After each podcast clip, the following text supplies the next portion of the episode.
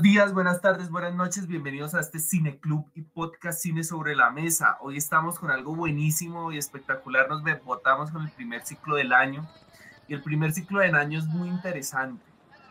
Vamos a estar hablando de mujeres y este ciclo se llama Ellas se toman el séptimo arte. Oficialmente le damos apertura a este nuevo ciclo. Vamos a estar hablando de las mujeres, vamos a tener por ahí una invitada directora, eh, vamos a estar hablando de la labor de la mujer dentro del arte, dentro del cine. Y empezamos con un clasicazo, pero un clasicazo de clásicos, culto en todo el mundo, criticado, odiado, amado, querido. Una gran película de una grandísima directora, perfecta, o sea, maravillosa. Z no me deja de decir perfecta, entonces pues eh, digo que maravillosa. Pero vamos a darle la palabra a Z para que nos salude, nos cuente un poquito de la película, cómo le fue, cómo ve ella siendo una artista estudiando para su arte eh, la situación de la mujer. Bueno, buenos días, buenas tardes buenas noches chicos. Yo súper contenta eh, por este siglo porque siento que tengo mucha ignorancia frente, frente a esto. Es, raro viniendo de una mujer decir que no desconozco el arte de las mujeres, pero sí, estoy completamente abierta a descubrir nuevos horizontes e intentar descubrir precisamente esa reivindicación de la mujer en el, arte y esas perspectivas, romper como la norma. Yo completamente abierta a ese tipo de cosas. A mí realmente con la película no me fue bien. No terminó de, engancharme. Y digamos, ahorita Milo y Jules estaban fangirreando sobre el final, como, ¡ay! Yo quiero saber qué le hice. No, no, no, no, no puedo saber. Y yo era como, era, era importante, rayos de qué me perdí. Pero bueno, a mí la película no me terminó de enganchar. Eh, sigo pensando que igual va a ser muy interesante estudiar este ciclo porque, digamos, por lo menos desde mi ámbito, desde la literatura, eh, sí ha sido inevitablemente dominada por hombres, al igual que muchas otras formas de arte. Entonces, estudiar estas perspectivas suele ser interesante porque le rompe a uno muchas preconcepciones que uno puede tener frente, frente a la literatura que es escrita por otros sexos y ese tipo de cosas. Es muy curioso, es muy curioso y uno tiene que abrir muy, claramente este tipo de cosas. Es un debate donde no hay, no hay negro ni blanco, por decirlo así, hay muchos grises, hay una escala de grises grandísima. Entonces, pues nada, yo súper feliz de iniciar este, de este ciclo y poder discutir estas películas con ustedes. Pero vamos a poner grises, blancos y negros, porque estoy, ya, ya, este debate va a estar bueno, este debate va a estar bueno porque va a estar de, de, de infarto. Cami, ¿cómo estás? ¿Cómo te fue con esta película? Háblanos un poquito de la película, eh, su nombre, la directora, tú ya sabes, cuéntanos. Pues vaya preámbulo, yo creo que estamos así generando una expectativa gigante. Bienvenidas y bienvenidos a todos a este nuevo ciclo, a esta nueva oportunidad, a este nuevo espacio que está abriendo una vez más cine sobre la mesa para los amantes del séptimo arte. Definitivamente, reitero lo que digo, yo creo que esta presentación tiene que funcionar como una antesala impresionante para introducirnos lo que, lo que esta obra tan interesante y tan, digamos, variopinta o con opiniones tan variopintas pueden, puede generar.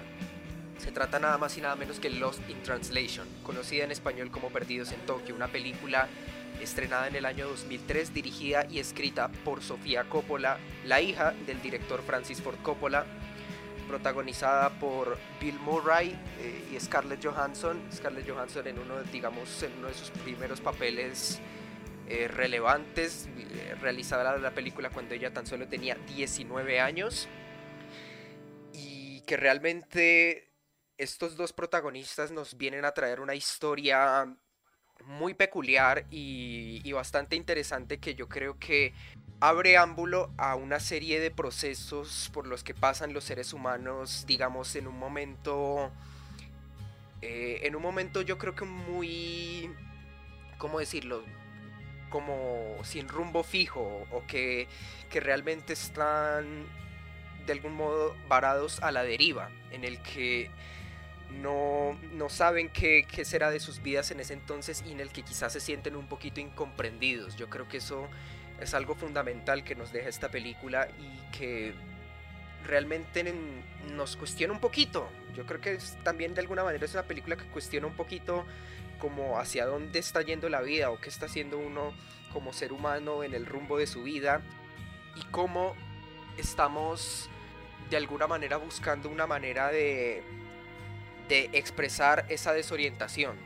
Yo creo que ese es un tema que nos deja la película de una manera, yo diría tragicómica, en el sentido de que nos encontramos con dos personajes en una nación, como lo es el Japón, en Tokio, en el que se ven bombardeados constantemente por una cultura que, con la que no están familiarizados, que definitivamente no les pertenece y que por supuesto, como todo choque cultural, eso genera una serie de conflictos. Y eso se presta para una serie de acontecimientos eh, cómicos, trágicos, eh, impresionantes, románticos, conmovedores, que realmente, vuelvo y repito, cuestionan la vida de los personajes y nos hace preguntarnos como qué es lo que realmente eh, están deseando o qué es lo que realmente los impulsa, qué es realmente lo que los está dando esta vida que están viviendo, eh, ya sea como vivir de una fama pasajera o realmente funcionar como una especie de ente sin voz ni opinión en medio de, de una relación totalmente marchita. Eso y muchas cosas son los que nos deja esta película y que yo creo que van a servir de ámbito y objeto a debate para discutir qué es lo, qué es lo que nos deja este arte, qué es lo que nos deja la mujer en el séptimo arte y qué podemos esperar de la mujer en el séptimo arte. Los in Translation de Sofía Coppola también nos hablaba un poquito del contexto, de cómo se genera, cuándo se genera. Después de una ruptura, ¿no? Eh, llega esta película después de una breve ruptura, después de un matrimonio. Y nos encontramos con una película que desde su inicio empieza a romper el esquema. Tenemos dos protagonistas que no se hablan hasta después de media hora pasada la película. No nos damos cuenta, pero si nos ponemos a analizar la película con calma, nos vamos a dar cuenta que los protagonistas no se hablan hasta cuando ya ha finalizado el primer acto. O sea, de por sí el esquema del guion lo viene rompiendo. Primer bellísimo plano de nuestra protagonista, protagonizada, valga la redundancia, por Scarlett Johansson, que es basado en una pintura. Ahorita Camille me va a ayudar a averiguar cómo es el nombre de la persona en la que está basado ese fotograma, que eh, es este que estamos viendo acá. Para las personas que nos escuchan desde Spotify, acá estamos poniendo la película, pero es el primer fotograma que vemos de la película después de ese fundido a negro, de ese desvanecido a negro inicial. Y empieza esta película y desde el principio sabemos que vamos a encontrarnos con dos seres muy solitarios en compañía. Y esto es lo que va a remarcar a lo largo de toda la cinta, la importancia y el valor de la comunicación y de la forma en la que lo hacemos. Ahorita Z nos decía que no, no, de pronto no la convenció la película. Cami nos decía que sí. Yo quiero que cada uno me responda esta pregunta que me gusta hacerla cuando, cuando da inicio el podcast y es, para ustedes, ¿cuál es el tema de la película? ¿Cuál es ese, ese punto del que nos está hablando la película? ¿Cuál piensan que es dentro de todo el, el libro que nos trae? Yo creo que precisamente esta película nos dice varias cosas, no, no, no voy a decir mentiras, pero yo creo que principalmente nos dice la búsqueda de, no sé si de uno mismo, pero precisamente de un elemento o de un captador para expresar lo que no podemos expresar. Yo siento que eso es lo que, lo que, mm, lo que transmite la película con más fuerza y yo siento que esa es la constante búsqueda que tienen los personajes a lo largo de toda la historia, toda la historia, desde su disparo de salida hasta la corrida de los créditos finales. Yo creo que algo que se volverá una constante en toda esta historia es precisamente la búsqueda de un captador de, atención y de un, método para transmitir eh, algo y que ese algo se entienda, ¿no? Yo creo que como ya dije, eh, una barrera yo diría, sonará obvio incluso, pero realmente es algo muy importante que saca a relucir la película, es precisamente la barrera eh, cultural e internacional que nos transmite la película desde el principio.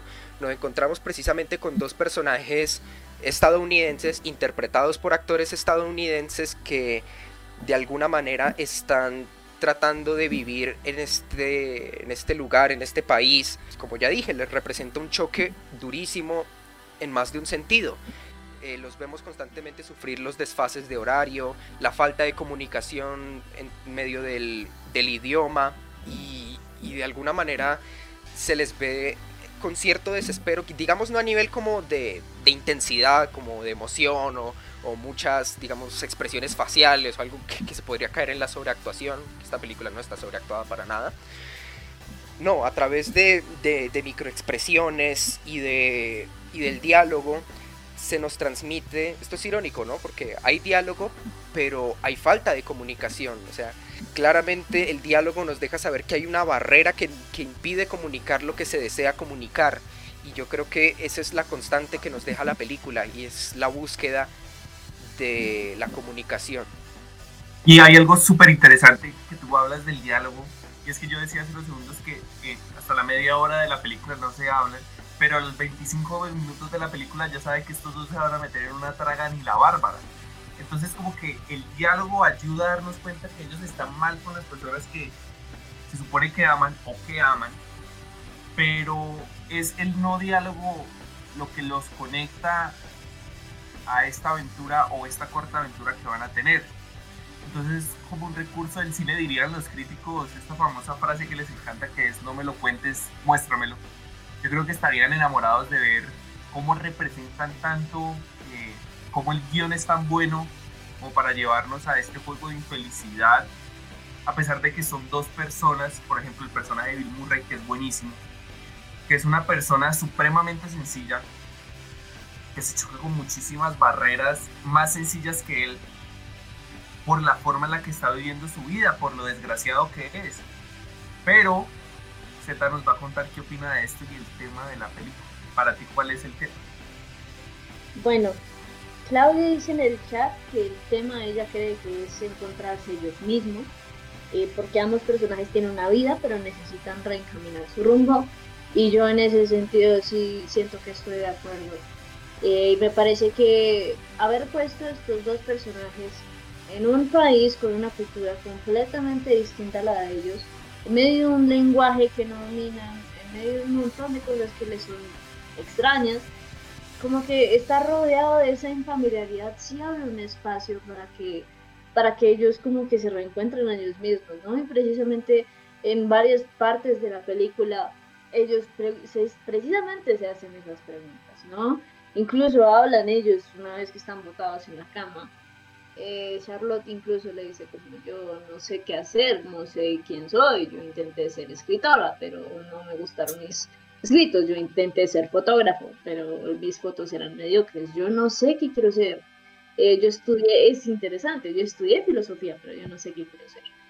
Eh, siento que sí en esos espacios, lejos de cosas que les son familiares, creo que sí es una eh, como un espacio, no por decir ontológico, pero sí de formación de sujeto, ¿no? Eh, bueno, eso no me voy a meter con Foucault, creo que se está yendo por Foucault, pero no, olvídalo.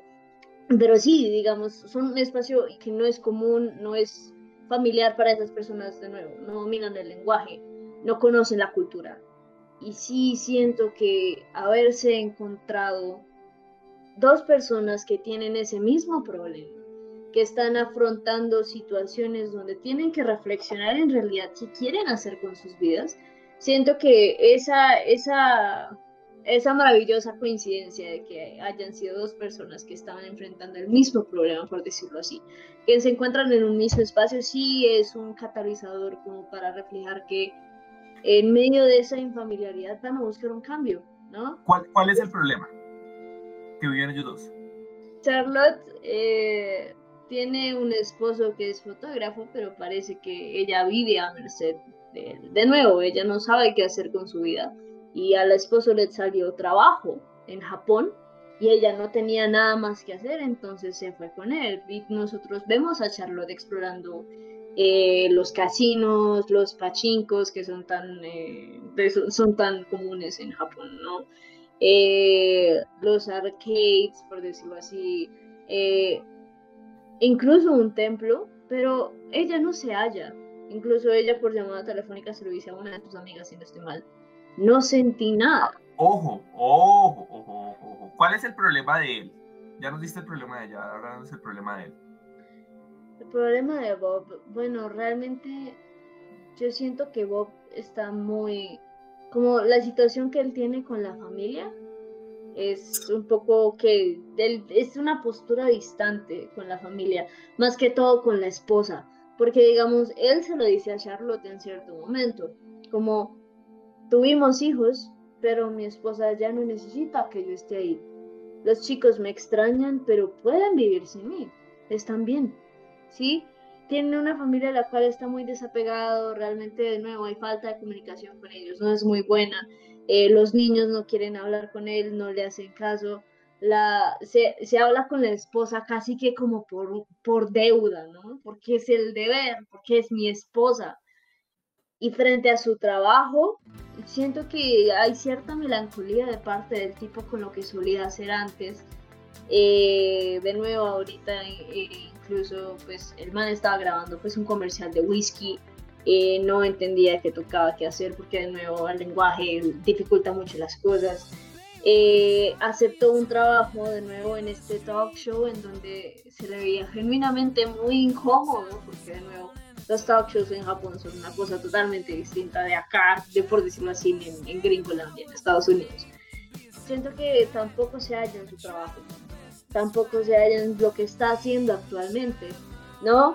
Eh, siento que le extraña lo que hacía antes, en cierto momento también fue lo que había dicho eso Bob en cierto momento, como puedo, eh, estoy acá en este momento en Japón grabando un comercial de whisky, cuando podría estar de vuelta en Estados Unidos grabando muchas, muchos roles más interesantes. Entonces, tampoco se halla en el trabajo que tiene actualmente, no se halla con su familia, es más, incluso él habla de que está en Japón intentando escaparse, por decirlo así, de su esposa. Entonces sí, no se hallan, ¿sí? La, la chica no sabe qué hacer con su vida, no sabe a qué lugar pertenece, por decirlo así. Está a la merced del esposo. Bob tiene trabajo, tiene una familia, pero no se halla en ninguno de sus dos espacios, ¿no? Las dos personas están inevitablemente solas, no solo en cuanto a que están en una cultura en donde prácticamente están perdidos en términos de lenguaje, en, términos de hábitos culturales, en términos de todo eso, están solos, sino que también están solos como personas, solos en la condición de seres humanos. Es, pues, digamos, eso es lo que yo creo. Y si, y esta pregunta va para ambos, y si entonces ellos dos no quieren estar en Tokio, ¿por qué están en Tokio? Por trabajo. No, nada muy, muy distinto a lo que dices. Yo creo que de alguna, de alguna manera ellos sienten como que tienen la obligación. Yo, sobre todo Charlotte, sobre todo Charlotte como que de alguna manera buscando alguna excusa o algún compromiso con, con su esposo. Bueno, entonces a partir de todos estos datos que me dan excelente forma de resumir la película, me gustó. ¿Yo qué opino y cuál es el tema? Siento que dentro de la peli hay muchos temas, pero sobre todo voy a resumir lo que ustedes dijeron en dos cosas. ¿Por qué huyen de Tokio? ¿Por qué van a Tokio si no quieren estar, en, si no quieren estar allí? Porque están huyendo de lo infelices que son en Estados Unidos. Y se dan cuenta que llegando a Tokio van a estar en una zona distinta. Porque es tanto las ganas de huir de ellos que Bob coge el vuelo el día antes del cumpleaños de su hijo cuando no necesita cogerlo antes del cumpleaños de su hijo. Y es tal las ganas de huir de Charlotte que ella va ahí con la emoción de probar cosas nuevas y se choca con que al huir de no hacer nada fue un lugar en el que se le dificulta más hacer algo, porque está la barrera de la comunicación, porque al esposo no le interesa que ella haga algo, y hay un punto más importante de todo esto, de, la complexión de entender que ellos están huyendo, que es encontrarse y chocar sus culturas dentro de una cultura distinta. Entonces, a partir de esas ganas de huir, se dan cuenta que huyeron, pero que no, realmente nunca van a poder dejar eso de lado. Es más, en la película nunca nos dicen que ella se va a separar, o nos dicen que él se va a separar. pero siento que el tema de ellos, el primer equilibrio de ellos es encontrarse, pero luego se dan cuenta que si siguen huyendo no van a poder lograrlo. Y huyen de ellos toda la película. Toda la película duran huyendo de ellos porque aunque se encuentran, nunca cierran eso. Nunca cierran eso y siempre se lo gritan. Siempre se lo gritan, pero se sienten con compromiso. Ahí en el chat nos decían eh, que compromiso, que la zona de confort. Y es eso, la búsqueda de la zona de confort los mete en la no zona de confort más grande en la que han estado mucho tiempo. Entonces yo siento que esa, esa cuestión de huir eh, los lleva a curiosamente, va a sonar cliché, pero huir los lleva a encontrarse. Puede haber muchas cosas, coincidencias, eh, momentos en los que por casualidad tal vez se encuentran en el mismo hotel pero si algo es innegable es que estos pequeños encuentros están muy bien manejados. Cami. En ese orden de ideas, yo diría que en, ese caso, si hablamos de qué es lo que nos está narrando la historia de estos dos protagonistas eh, y orientados a que la historia va encaminada un poquito al entendimiento de sí mismo, de sí mismos, perfectamente podemos decir que de alguna manera nos encontramos ante, ante, ante unos personajes con un desarrollo un poquito similar al de Edipo. Edipo está tratando de comprender, está tratando de comprender, eh, comprender su pasado o sus orígenes, porque precisamente esa va a ser la solución ante la peste y la amenaza que, que arrasa con su tierra. De esta misma manera, estos personajes también de alguna manera están haciendo un viaje al entendimiento de sí mismo. Y yo creo que independientemente, para digamos no empezar a saltar con este, con este discurso fastidioso de, de la copia y el plagio, yo creo que realmente la búsqueda del entendimiento de sí mismo es una necesidad universal. Y eso también nos lo deja la película y que eso es algo que traspasa todo tipo de barrera y frontera cultural, eh, nacional, internacional, idiomática, ideológica, simplemente la plantea como, una como parte de, la condición y el desarrollo de un individuo, sin omitir el hecho de que esto se hace por razones distintas. Cada uno busca su camino, pero lo hace por razones distintas. Yo creo que incluso va de la misma mano con, qué sé yo, la necesidad de supervivencia. Y eso es, yo creo que yo creo que podría ser una conclusión de lo que nos deja el desarrollo de estos personajes. Y ya, te doy la palabra. Cami, cuando hablas de Edipo, adivina qué otra película tiene a Edipo marcadísima. Es que hay muchas, es que yo creo que en un... ¿Cuál es? es que, es que tocando el tema un poquito de, de, la, de, la, influencia en otras obras, que ya, ya mm, ya lo habíamos tocado al principio de este programa con la, con la famosa pintura que, inspira la, nuestro primer plano de Las Posaderas de Scarlett Johansson, que es basada en una pintura llamada Utah de John Caser, un, artista estadounidense, originalmente un, expresionista, pero que realmente adopta un poquito más como al, al fotorrealismo o al hiperrealismo, que eh, es un artista que está muy interesado en representar la sección media del cuerpo femenino. Y adivina quién le mostró ese cuadro a, a Sofía. Su chico. Y adivina qué película tiene que ver con Edipo Rey.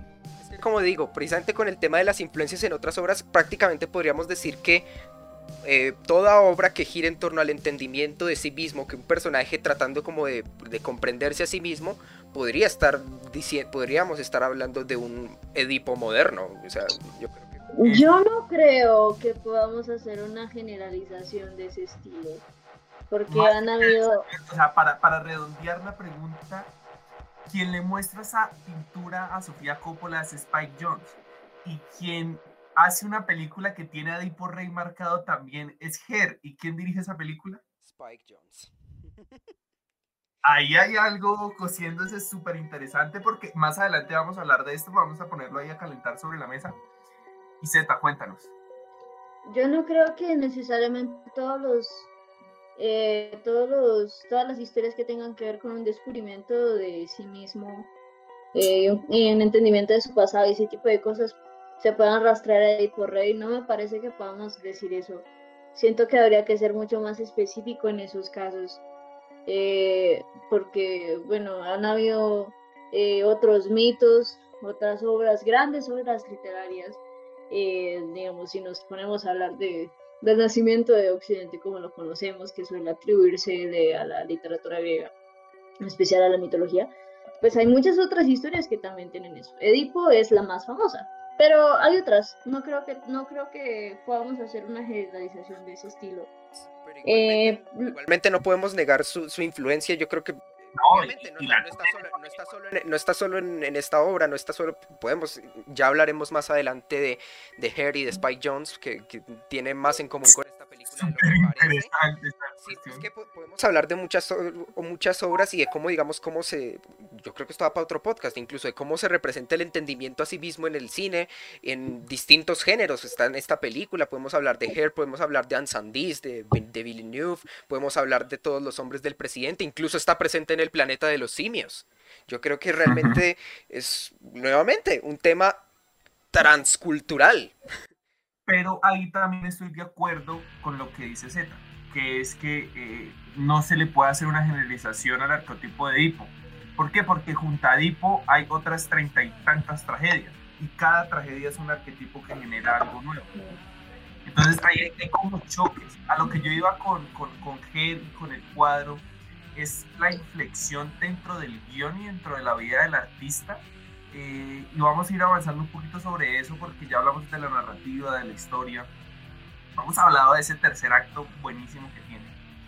Pero hablemos un poquito de los personajes porque eh, de las actuaciones, de la fotografía. Z decía que, eh, y luego de eso, Z, quiero que me digas qué no te gustó de la película.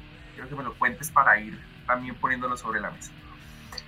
Yo estoy en desacuerdo con Z con que la mujer está huyendo de él porque no, mire, ¿sabes yo qué pienso? Que la mujer lo ama un montón, pero la mujer sabe que él está siendo terriblemente infeliz con ella. No porque la mujer es lo que le causa la infelicidad, sino porque él no está conforme con su vida, no porque no sea feliz, sino porque no es la vida que él esperaba. Y además de esto, la mujer siempre está para él. O sea, es muy curioso y no lo sentí como un compromiso. El que eh, acepta el compromiso es él. ¿Y dónde está el punto de inflexión de esta situación de personajes? Que es cuando Bob la llama borracho y ella se da cuenta de todo inmediatamente. O sea, y, eso es otro logro de guion grandísimo. No necesitamos más conversaciones para saber que todo fue al piso. Tanto así que ella le pregunta, Bob, ¿necesitas, o parafraseando, todo está bien o necesitas ayuda en algo o sí como diciéndole o va a pasar algo cuando vuelvas y el anuncio de tener que devolverse a, Estados Unidos cuando ella le hace esa pregunta es porque saben que algo va a cambiar y antes en una llamada porque si se dan cuenta los puntos de inflexión se manejan por llamada lo cual vuelve más interesante. ¿Cuándo es? Cuando ella llama a la amiga de una vez sabemos que es terriblemente miserable con el marido, ¿Por qué? Porque aunque no nos lo muestran rápidamente, la llamada no lo soluciona. Luego está la llamada de él, y luego está la, con la esposa, y luego está la llamada que ellos se hacen en el hotel, que él le hace a ella. Entonces, como la importancia de la conexión a través de un índice tan simple como puede ser llamarse. Cómo demuestran la infelicidad y cómo esta infelicidad en la última llamada es seguir huyendo. Pero, ¿cuál es la decisión que toman ambos? esta vez la enfrentan. Ella baja con la chaqueta y él luego la busca. Anteriores llamadas, ella no es capaz de confesarle al man, al, esposo, eh, Charlotte no es capaz de confesarle al esposo cómo se siente de mal, ni él es capaz de confesarle a la esposa que se acabó. Pero en la última llamada de la, de la, de la peli, dejan de huir. Entonces son pequeños detalles que van uniendo y por eso a mí me parece que tal vez la esposa sí lo quiere y siento que no es parte del compromiso de ella, sí de él, pero no de ella. Y eso me agrega eh, la mirada feminista súper interesante que tiene Scarlett Johansson, porque es un personaje que en ningún momento se vuelve dependiente de Bob. Es más, lo puede dejar ir y no va tras de él, pero ella va a buscar, esa escena en la que va caminando por Tokio, bellísima, y esa búsqueda de situaciones y cómo se maravilla con las cosas simples, es un impulso a ella y Bob fue un impulso a ella para encontrar su camino en la vida y cuando va caminando por la calle en medio de mucha gente se está buscando su camino y Bob es un punto fundamental en ese encuentro O sea, Bob no es solo un personaje, no es solo un personaje que la enamora, es un personaje que le impulsa a seguir con su vida a pesar de que ellos dos pueden que no la tengan junta. Entonces está súper interesante eso. Y es tan importante el papel de, de, Charlotte sobre Bob que gracias a ella es que él va a dejar a la mujer. O es lo que yo pienso que va a pasar cuando vuelva a Estados Unidos. Entonces son como, como impulsos que se dan al otro y no se vuelven personajes vacíos. Al contrario, todo el tiempo se van enriqueciendo. Z nos va a hablar un poquito de, de, esto, de lo que no le gusta. Y Cami, luego me vas a hablar de cómo visten ese, ese choque cultural. Porque no sé si lo hipercodifica o lo hiperbola en algún momento, tú me dirás. O, lo vuelve una sátira a propósito, eh, Coppola. Pero, pero eso también me gustaría hablar. Z, cuéntanos.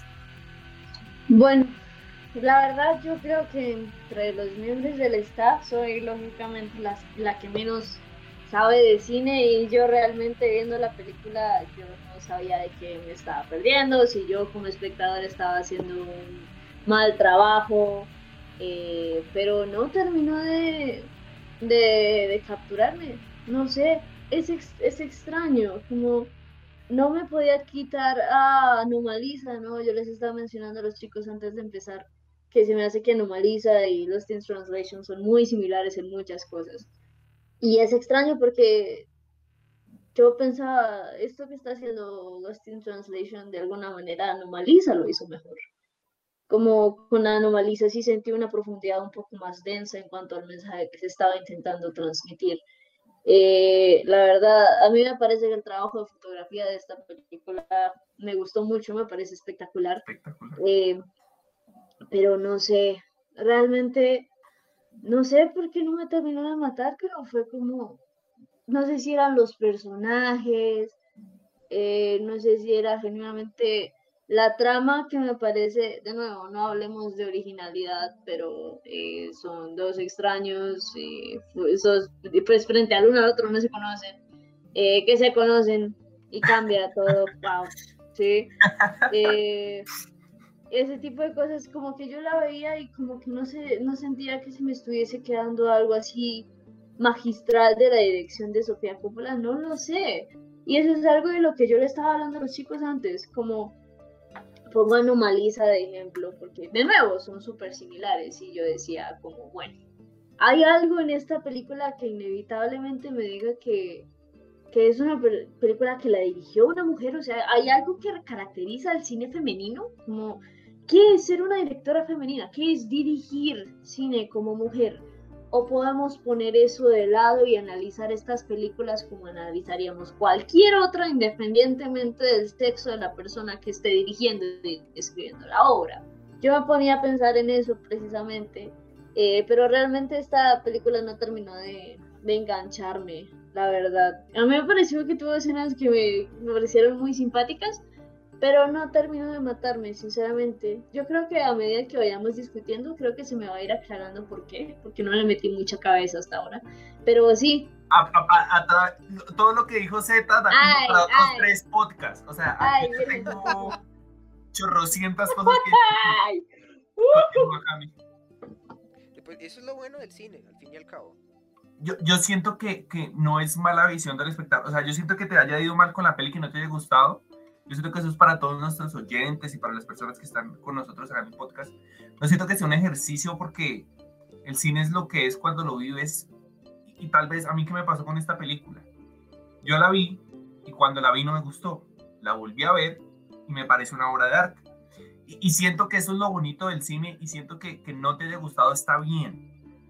Porque el proceso de que no nos guste algo lo vuelve más interesante por qué no me gusta. Es más fácil decir por qué algo me gusta que decir por qué algo no me gusta. Entonces, yo creo que es al contrario. Me parece que es al contrario. razones de por qué eh, que me gusta. De la mano con lo que uno quiere. Es muy difícil decir lo que uno quiere, pero es muy fácil decir lo que uno no quiere. Ok, ok, ok, ok. Me parece que Cami lo resume mejor.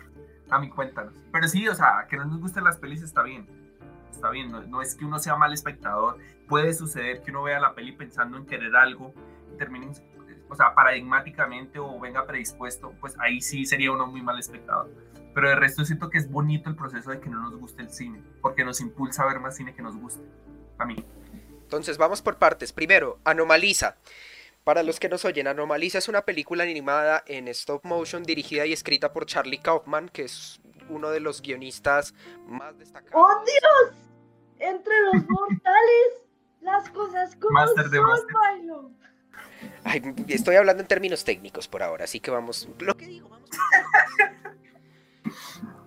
Pero sí, efectivamente, Charlie Kaufman es- ha demostrado tener una carrera como guionista muy impresionante, re- regalándonos grandes obras escritas por él y que, digamos, en años relativamente recientes ha em, ampliado un poquito más su bagaje y ha empezado a dirigir sus propias películas, entre las que se encuentran Anomalisa, Cirecdoque en Nueva York. El año pasado nos trajo una película que, si no estoy mal, se encuentra en Netflix, se llama Estoy pensando en dejarlo. I'm thinking of ending I'm things. thinking of ending things, correcto.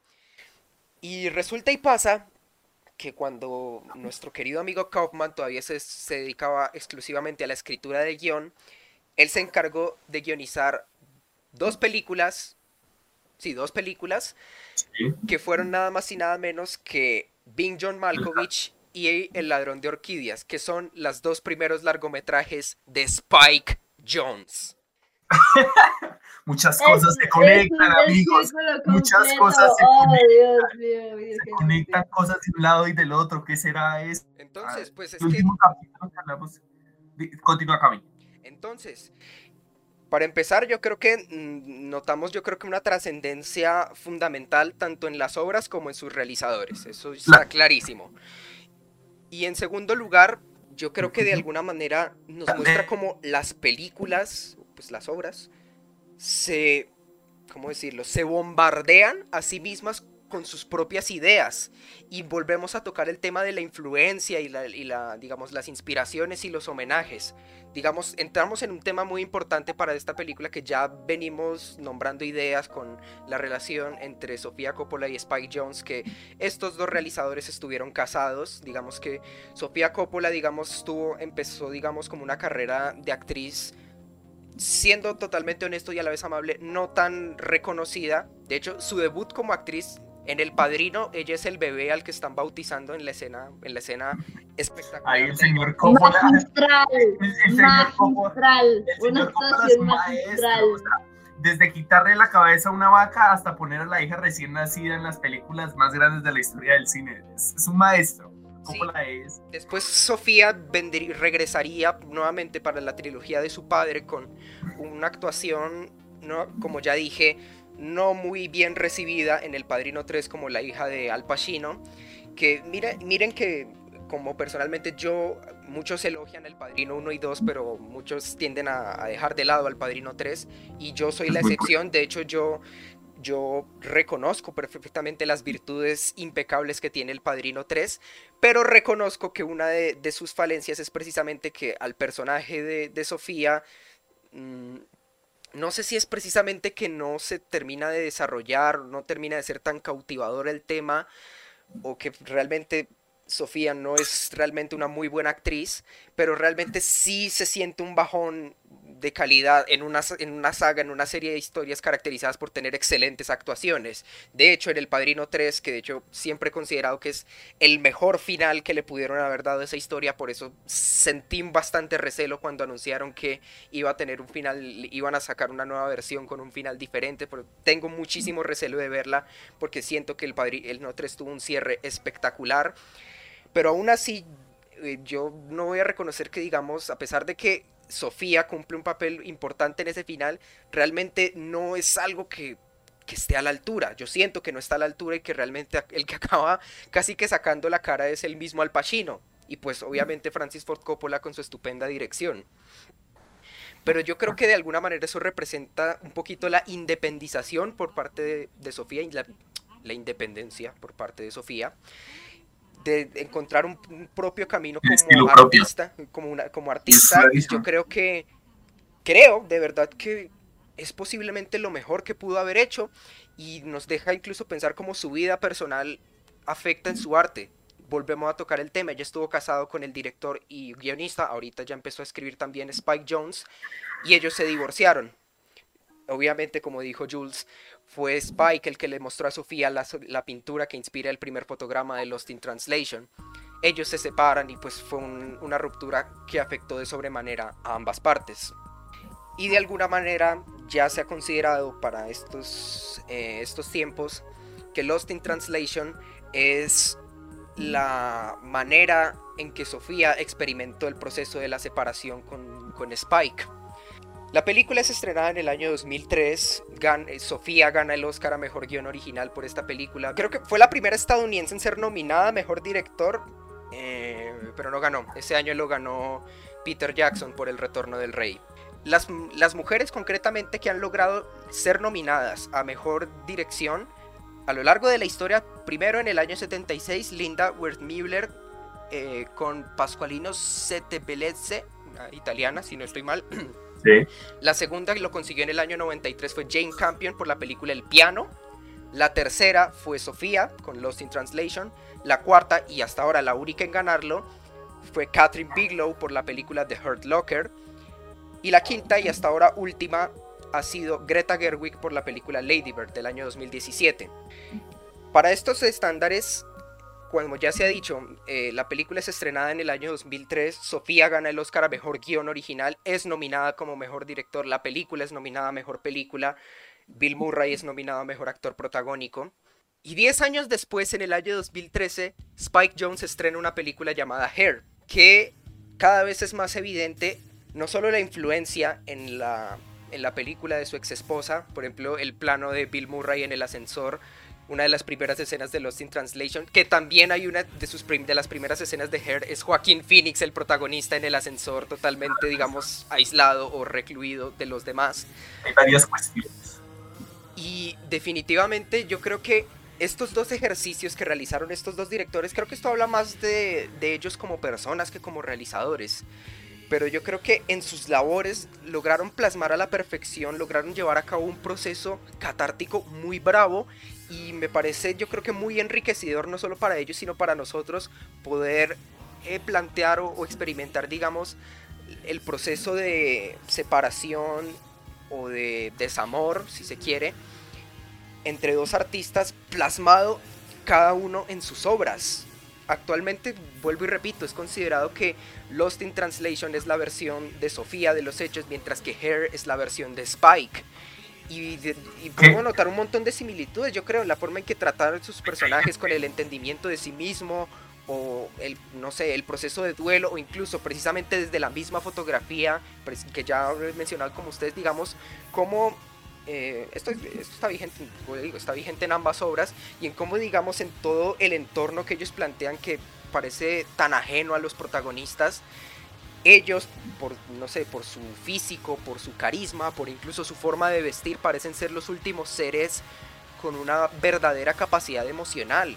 Es muy impresionante y yo creo que me, me parece un proceso bellísimo logrado por dos artistas para, digamos, no sé, sanar sus heridas o, representar su proceso de duelo en el arte y no sé cómo, qué habrá dicho, la verdad desconozco totalmente qué opina Spike de Lost in Translation o qué opina Sofía de Hair, pero yo personalmente siento o quiero creer que la realización de estas obras fue parte, como ya dije, de un proceso catártico que dijo, acabó diciendo mucho más de su proceso como individuos que como artistas. Yo me voy a meter ahí, me voy a meter ahí. Eh, nosotros podemos o podríamos hablar de Lost in Translation aparte del ámbito biográfico. O sea, como pretendamos que, que, que, que Spike y Sofía nunca estuvieron juntos. Es más, pretendamos que yo hice la película en mi sótano, ¿no? Porque yo soy una directora muy talentosa que hice la película en mi sótano. Yo no he estado casada, mi nombre es desconocido en la industria, nada se sabe de mi historia. Y yo hago esa película. ¿Qué podemos decir de ella aparte del ámbito biográfico? Porque si bien como ustedes dicen, efectivamente es un ámbito catárquico y las películas, las obras de arte en general, nunca se van a escapar de precisamente como llevarse partes, llevarse partes de sus autores ahí, claramente, sí, eso es inevitable. Pero, ¿qué podemos decir de la película aparte de pues la historia en que tienen eh, ese, ese extraño círculo Illuminati, de todas las cosas que confluyen precisamente entre Sofía Coppola y Spike Jones. Nosotros, ¿qué podemos decir de Lost in Translation como si, fue, como si estuviese encapsulada, ¿sí? Lejos de lo que tiene que ver con todo el drama que ocurrió por fuera de esa película. Pues, eh, si estuviese encapsulada no sería Lost in Translation y nunca hubiese existido todo hace para mí parte de Pretendamos. Y si pretendemos, pero si lo asumimos deja de ser translation. O sea, ¿cómo voy a asumir algo sobre algo que ya existe? no, Jules, ay, Jules, hagamos el ejercicio, por favor. que lo separe y si lo separo como búsqueda de qué es el valor de la película por sí mismo, primero, el estilo clarísimo de Sofía Coppola para dirigir, pero clarísimo. O sea, muy poquitas personas pueden manejar los planos y los actores de esa manera. Segundo, el guion. El guion es supremamente sencillo. Punticos. La escena en la que eh, Bob se está bañando y no alcanza la ducha, eso, eso, eso solo ya me demuestra lo excelente guionista que es Sofía Coppola. Porque solo escribir eso no lo escribe cualquiera. Esa escena en específico, le aseguro que eso está en guion. La escena en la que ellos tienen la conversación con la, con la, con la vieja esta, la cantante, la que habla mucho, la que actúa en las películas de Scary Movie. Eh, Ana Faris, ella, se llama la actriz. No recuerdo el Esa sesión totalmente La escena en la que Bill Murray está presentando el whisky es una maravilla. O sea, hay tantas cosas que son maravillosas y hay una cosa que a mí me encantó, que a mí, a mí me hubiese gustado que ellos nunca se hubiesen besado. Y adivinen qué, que el beso no estaba en el guion. El beso ella no lo escribió en el guion, el beso ellos se los dan en la improvisación de la actuación y el diálogo de Bill Murray a Scarlett Johansson del final también es totalmente improvisado. Ese diálogo no estaba en guion. Ellos se abrazaban, se despedían y nunca se besaban. Pero tal fue estos dos actuando que se besaron. Y todas estas cositas del guion, que para mí el guion es una maravilla, y cómo los personajes no necesitan gritarse que se aman para que sepamos que ya se quieren, ya es un logro grandísimo, son muy poquitas películas lo logran. Es más, cuando yo la veía pesaba un montón en The Mood for Love, que es mi película favorita, y en toda la película estas personas no se dicen que se aman, pero los conocemos, los queremos, los odiamos, nos enamoramos. Bill Murray, eh, eh, cuando se come la cantante pelirroja, uno no se espera eso, o sea, eso es totalmente inesperado. Y esas cosas son logros del guion, las actuaciones, la dirección me parece muy buena. O sea, no sé si vaya mucho, no sé qué, quién fue el director de fotografía, Cami, pero para mí la fotografía de esa película es excepcional, o sea, es una maravilla. Y cómo se maneja la fotografía, los planos medios, los planos generales, el encuadre, el trabajo de arte, eh, le aseguro que los escenarios están hechos para ese guion, para esa película y para esa dirección. Cómo escogió de bien las locaciones, porque resulta que ella antes de, escribir la película había viajado a Japón, adivinen con quién, y estando en Japón conoció el hotel. Entonces, ese hotel luego lo manejó. o sea, como el, hotel es, el, hotel es, una locación real. Ese hotel de verdad existe. Sí. sí, sí, Y adivinen con quién fue a Japón. Pues con Spike Jones. ¿Y dónde escribió la película? Pues en el hotel en el que estuvieron los dos. Pero Jules, es que esa es la vaina. Por lo menos pero dije dos minutos de argumento sin eso. O sea, lo interesante del arte es cuando traspasa la, la cuarta pared y empieza a ser algo más grande que la misma película en sí. estoy muy en desacuerdo con eso. Como no podemos limitarnos a, ay, qué aspectos de la vida de esta persona. Eso es limitar demasiado la obra de arte, quedarnos hablando de lo biográfico. acabo de decir tres minutos de cosas que son buenas en la película todo, es, que es buena la selección de locaciones y no hubiese habido esa selección de locaciones si ellos dos no hubiesen estado juntos. O sea, son no, estás mi punto, campeón. O sea, nosotros, ¿qué podemos? O sea, es que por lo menos en la literatura eso es algo que se corrigen bastante. El Si nosotros nos limitamos a leer un texto como para saber, ay, es que esta persona, pues digamos, un ejemplo clásico, que en Sauro E que Sauro E tuvo un hijo. cuando vi la película. Déjeme terminar, déjeme terminar. que es muy autobiográfico en todos sus textos. en cada una de sus novelas siempre hay un hijo con síndrome de Down porque esa fue la manera de que Saburo ve de lidiar con eso precisamente, de explorar las distintas facetas de ser un padre de familia de un hijo con síndrome de Down en sus novelas, pero nosotros no podemos quedarnos enfrascados en que, ay, entonces si Kensaburo nunca hubiese tenido un hijo con síndrome de Down, nunca hubiese escrito un asunto de familia, nunca hubiese escrito... Nunca lo hubiese hecho. Eso es pura paja. Eso no, es pura paja. Zeta, ¿cómo va a ser pura paja?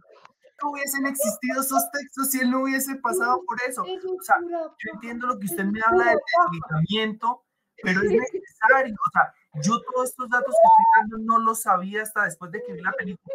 Antes de saber esos datos ya me parecía una obra maestra. O sea, sin ver los datos ya me parecía que lograba re bien la fotografía, que lograba re bien la dirección.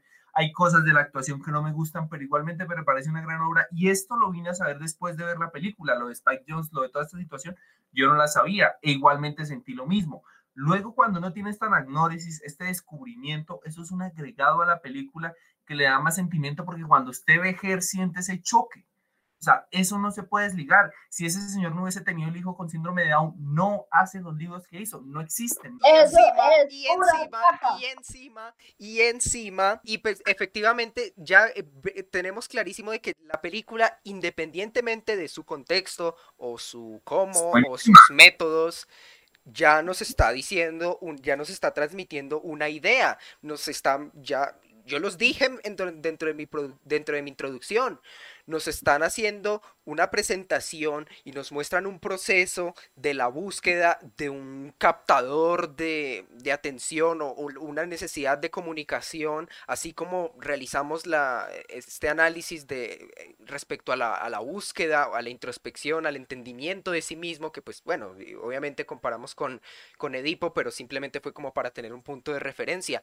Esto la película ya nos lo está diciendo por, por sí mismo yo creo que lo podemos traspolar a cualquier otro concepto, a cualquier otra obra, y sin estar familiarizados con el contexto o lo que pasó por la mente del artista, la obra ya nos lo está transmitiendo. En, creo que era cuando y cuando hicimos el podcast de, del bebé de Rosemary, ya por la parte final, como, como digamos, relacionando precisamente a los discursos que transmite una obra y tales, comentaba que, por ejemplo, no tiene que ver con la película en sí, pero por ejemplo, cuando en la película esta de Scorsese de Goodfellas, el protagonista que era Ray Liotta, cuando estaba, mientras estaba en, él estaba en rodaje de la película, la mamá se murió, se murió de, cáncer.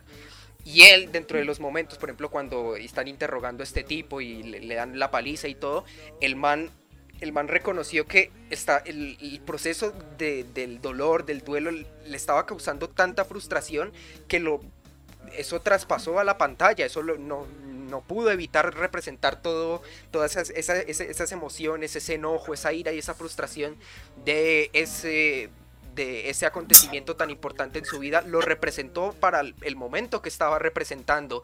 Ahora bien, al no estar enterados de que su madre murió, al no estar enterado del contexto, ¿el momento pierde fuerza? No, no lo pierde. Es simplemente parte es parte del resultado. Algo similar pasó cuando, cuando John Travolta rodaba Fiebre de Sábado en la Noche y también sufrió una tragedia personal y en, y en una de las escenas emotivas de la película él está llorando la verdadera razón era por porque estaba pasando por una pérdida estaba acaba de sufrir una pérdida personal y pues pues lo representó, o sea, eso es, parte, eso yo creo que eso trasciende todo tipo de obras, parte nuevamente, yo creo que esta película también, esta película, al igual que Harry, al igual que miles, miles y miles de obras más, también nos hablan del proceso natural que tenemos nosotros como seres humanos y cómo representamos el proceso natural en las obras y cómo yo creo que efectivamente no hace falta precisamente estar al tanto de, de todas las las pericias que pasó el artista para, digamos, comprender lo que está tratando de decir. Yo creo que es precisamente es el, como dice Jules, el añadido que, digamos, termina un poquito como de enlazar los eslabones de una cadena. Son, es, digamos, es algo eh, fundamental que, digamos, conforma la pieza de la obra, por supuesto, pero es algo que también funciona por su propia cuenta. Z, ¿qué hubiese pasado sin, la, sin, sin eh, Picasso cuando hizo la Garnica no hubiese sido por una masacre española? No sé, yo tengo que esperar a tener un hijo que me salga con cáncer para escribir la historia de una mamá que tiene un hijo con cáncer.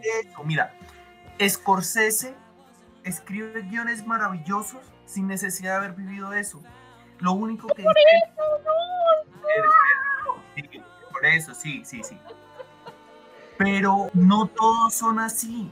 Y que haya otras obras que generan tal cuestión lo que le digo, yo vi la película y a mí me encantó y no sabía los datos. Cuando supe los datos y me vi Her y entendí todo, me gustó más. ¿Por qué? Porque eso es lo que hacen las obras de arte, traspasan la cuarta pared.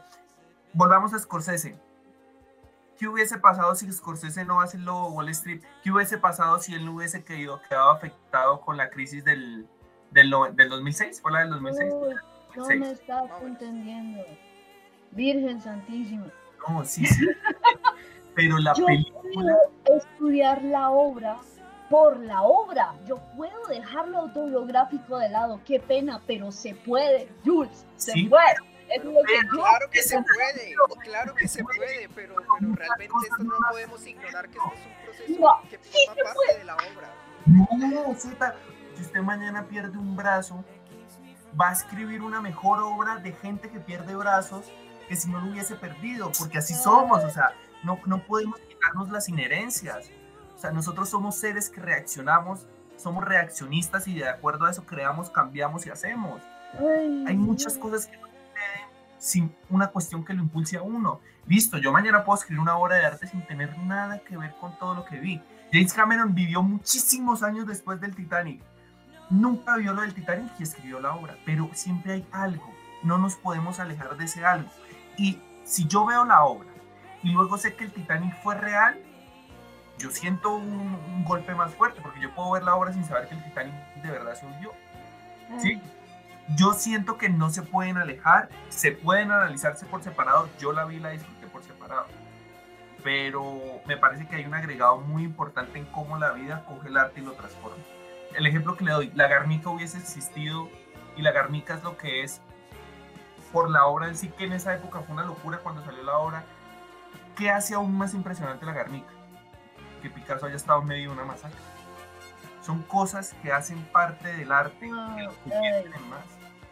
A mí me parecen agregados, la verdad, que es como, wow, qué chévere, pero no me parece que le sumen ni le resten a la obra. De nuevo, respeto mucho el, el hermetismo que tienen las obras en sí, eh, digamos, algo que nos contaban mucho, bueno, en mi clase de literatura clásica, la diferencia entre empatía y simpatía. Eh, con Edipo Rey, ahora que lo mencionan, la gente se sufre esa tragedia, pero no necesariamente porque todos hayamos sido hijos a los que nos hayan intentado asesinar por cuestiones de, de, digamos, un futuro que se le predijo a nuestros padres, digamos, un oráculo, por decirlo así, y finalmente cuando crecemos eh, sin saberlo matamos a nuestro padre y nos follamos a nuestra madre y luego nos damos cuenta de eso y nos arrancamos los ojos porque precisamente nosotros somos la semilla de la tragedia de nuestro pueblo. No necesariamente toca que nos haya pasado eso para sufrirnos la tragedia. Es simplemente... Esto no tiene que ver con la realización, el sentido de la obra. No, no, no, no veo, no veo la relación. Es que yo creo que hay, es, el hecho de que yo no tengo que tener... Si yo soy un buen escritor, de nuevo el ejemplo que les doy con Kaufman y con Anomalisa, vea, a mí me parece que Anomalisa hizo el trabajo que estaba intentando hacer Sofía Coppola con los In Translation mejor y Kaufman no es mujer. Kaufman no afrontó pues ahora que mencionas a Kaufman, en El ladrón de orquídeas prácticamente está tratando de, escribir una adaptación de una novela que se llama El ladrón de orquídeas, pero termina creando una historia de él mismo tratando de escribir el guion del ladrón de orquídeas. Y estoy pensando en dejarlo en la adaptación de un libro. Y sin que en New York es la adaptación de un libro. Y todos son adaptaciones y mímesis. qué? Ese argumento de que, de que la película no puede separarse de la realidad es un argumento que usted de pronto usa para darnos a entender que la película no tiene valor por sí misma cuando nosotros no, sabíamos los datos. ¿Qué diablos estás diciendo? Me están malinterpretando aquí Digamos, esto ya tiene, yo para creo que, tiene que ver más lo que tiene que ser la trascendencia de la obra misma. Pero ya estamos, pero claramente te hemos dicho a lo largo de todo este programa que la película, independientemente del contexto de, de, lo que vivió Sofía, ya nos está transmitiendo algo. Nos está transmitiendo algo y uno no tiene que saber lo que le pasó a Sofía para poder comprender lo que transmite esta película.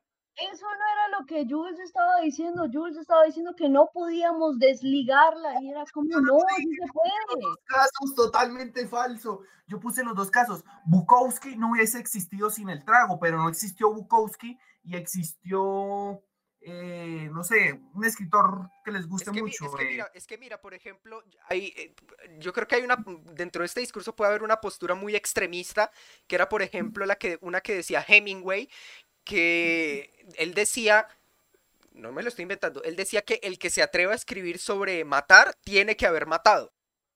Sí, eso puede ser una opción, pues yo no estoy tan de acuerdo, pero, pero, pero, pero, pero, hay, hay, una influencia cierta y hay escritores que lo hacen sin influencia, pero hay algo de ellos. Listo, nosotros, eh, eh, una película, Charlie Kaufman puede, puede haber hecho la adaptación de Synecdoche en New York y puede que la esposa de él no sea un director o la ex esposa o la familia de una esposa que se separó, pero esa película es terriblemente deprimente y triste y, y algo de influencia va a tener pero nunca lo vamos a saber. Y no está mal porque es una película hermosa y que se defiende por sí misma, como lo también es esto. O sea, le podemos dar dos mil argumentos que los hemos venido dando. Hemos hablado de la fotografía, de los personajes, de la planimetría. La planimetría en esta película es totalmente obra de, Sofía, totalmente obra, porque el director de fotografía le puede poner el plano, pero ella es la que quiere la planimetría y ella es la que dice andar la planimetría totalmente de ella.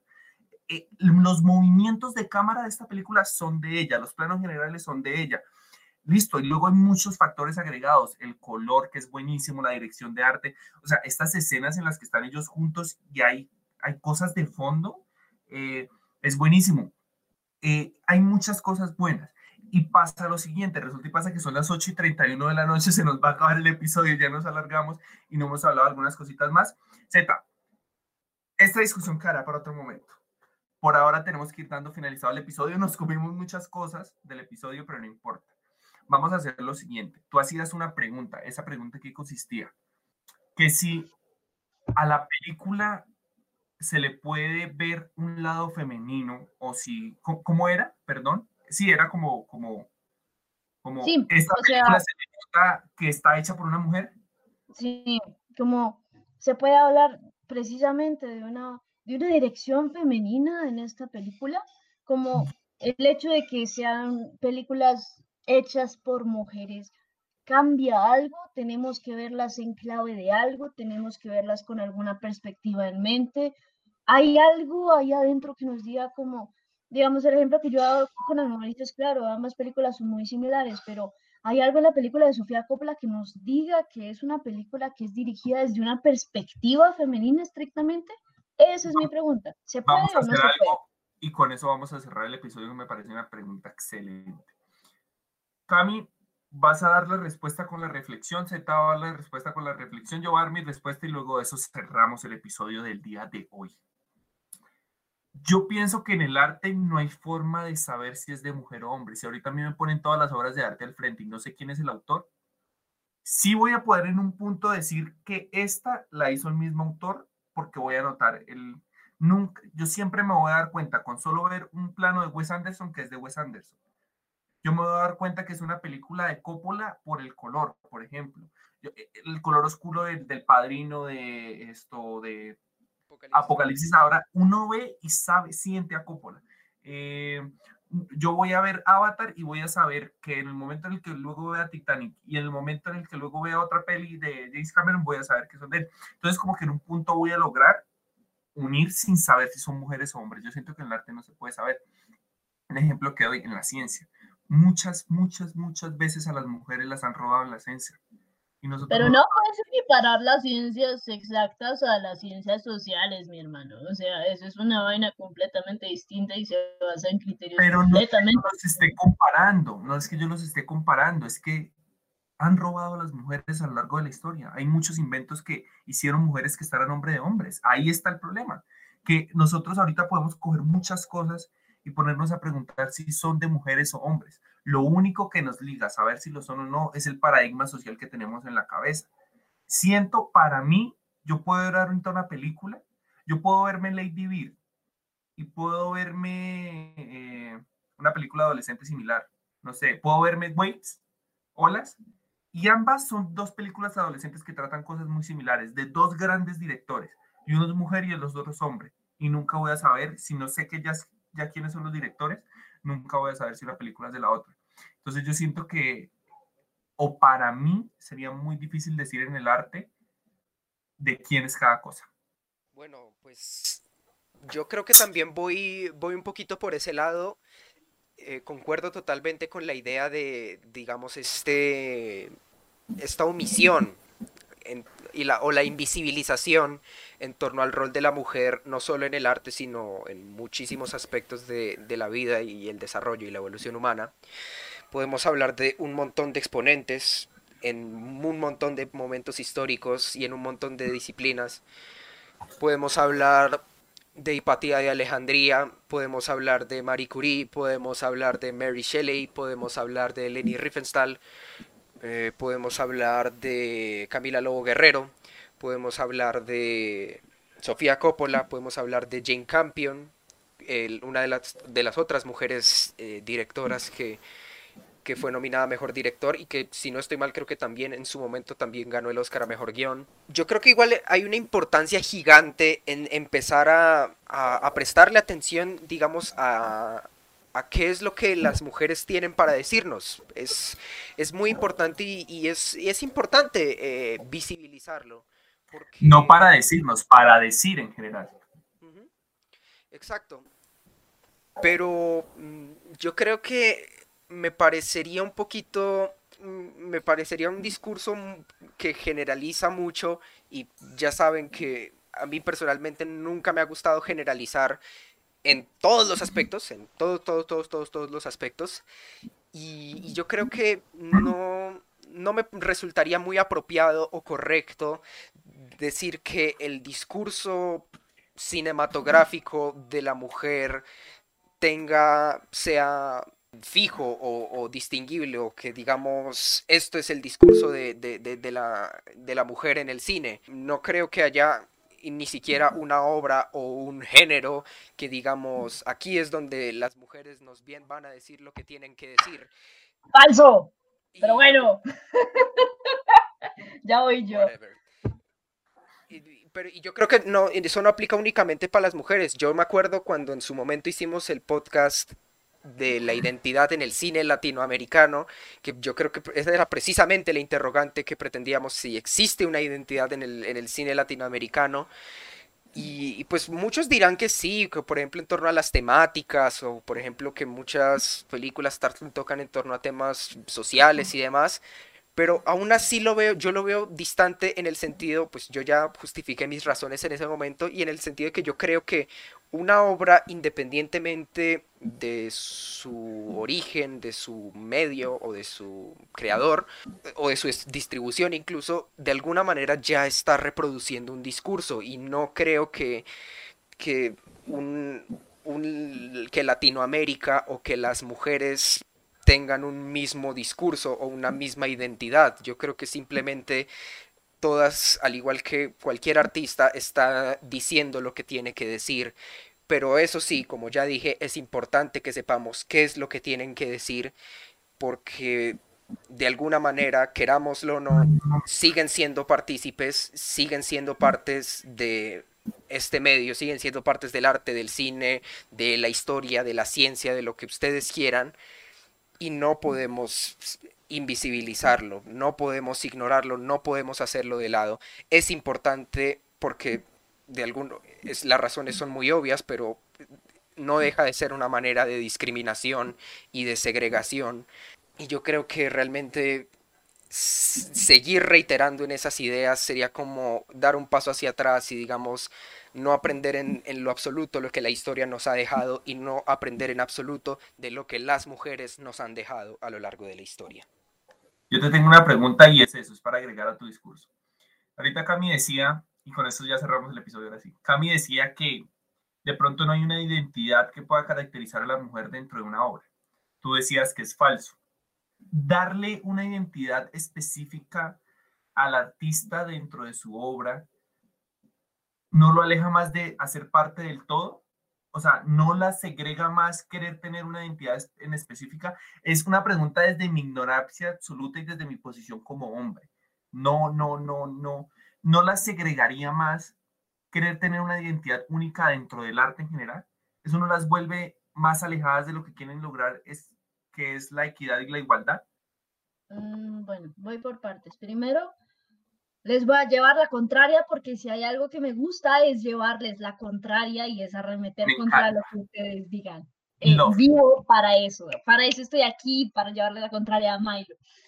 Eh, voy a meter algo que yo he estado leyendo estos días para un semillero de investigación, que es un libro muy interesante de Judith Butler que se llama Los sentidos del sujeto.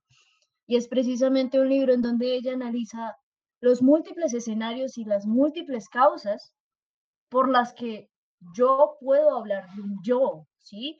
Yo me construyo como sujeto. Eso a partir de muchísimas vainas. Como e, incluso el texto empieza con Descartes, luego se va con Malebranche. Es una cosa loquísima, pero sí en parte define mucho el tema de que y aquí voy a meter a Benjamin también. Para los chicos de mis semilleros, si me están escuchando, les agradezco demasiado haberme puesto a ver a Benjamin estos días. Y es que cada cosa tiene su lenguaje. Eso es indiscutible. Incluso el ejemplo que daba Benjamin, las lámparas tienen su propio lenguaje. Es, bueno, es una, es una locura. Sí, de Benjamin. Em, pero sí, todo tiene su lenguaje y digamos que la construcción del yo se basa en parte de la ficción, ¿sí? Yo me baso en una ficción, yo me baso en unas narrativas para reafirmarme como yo, como un sujeto y eso no se escapa de la corporalidad, la verdad. Eso no se escapa de la carne que yo habito, del tacto que yo tengo con el exterior, de cómo yo dejo que el exterior me toque a mí. Eso es inseparable, realmente. Nosotros nos construimos como sujetos por medio de las narrativas y eso no se escapa de la corporalidad. Siempre hay un referente corporal para los lenguajes con los que yo me expreso y con los que yo entiendo al mundo.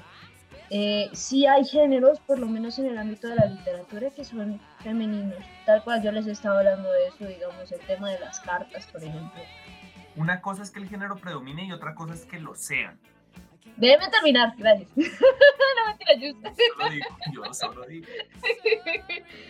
Eh, digamos que, por lo menos, en, en, hablo desde mi experiencia en la literatura, lo que es leer eh, a Clarice Lispector, lo que es leer a Samantha Schweblin, lo que es leer a Marosa y Giorgio, son prosas que son desgarradoras, pero uno las lee y son femeninas, son femeninas sin tener que ser delicadas. Y ustedes ven que Marosa y Giorgio, Clarice Lispector y Samantha Schweblin era la otra, incluso podemos meter aquí a, a Pilar Quintana si queremos ahí son mujeres que son absolutamente distintas las unas de las otras. Y es que no hay un solo discurso femenino, hay N miles. Así como hay N mil feminismos, hay el, hay el feminismo indígena, hay el feminismo afro, hay el feminismo LGTB, porque eran literalmente toda esta, toda esta diversidad de mujeres diciéndole a las blancas como venga, ustedes no van a hablar por nosotras.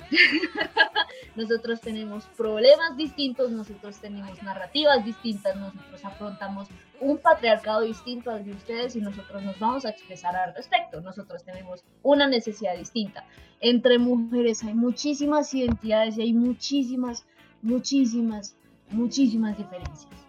¿Sí? Y por eso hay muchísimas eh, necesidades, hay muchísimos discursos distintos, pero son femeninos. ¿sí? Eso se puede rastrear a ciertas narrativas en común, ¿sí? Entonces yo en ese sentido, digamos, yo hablo desde la literatura, eh, pero sí siento que se puede, la verdad, sí siento que se puede porque eh, más que cerrarse a una visión de un solo discurso que es el femenino y ah, es femenino porque cumple con esto, esto, esto, esto, check, check, check. Sí, entonces es un discurso femenino. No, es abrirse a la diversidad de discursos femeninos que hay, a la diversidad de expresiones que pueden haber dentro de la misma feminidad, a cómo se exploran estas, a cómo se problematizan. Pero son discursos femeninos, tal cual. Entonces, yo por lo menos defiendo ese, la verdad. Eh, pero bueno, eso ya es mi punto de vista. Igual mantengo que la literatura es algo completamente distinto del cine. Pero sí, yo me mantengo con eso porque me encanta llevarle la contraria a ustedes, caballeros. Exacto.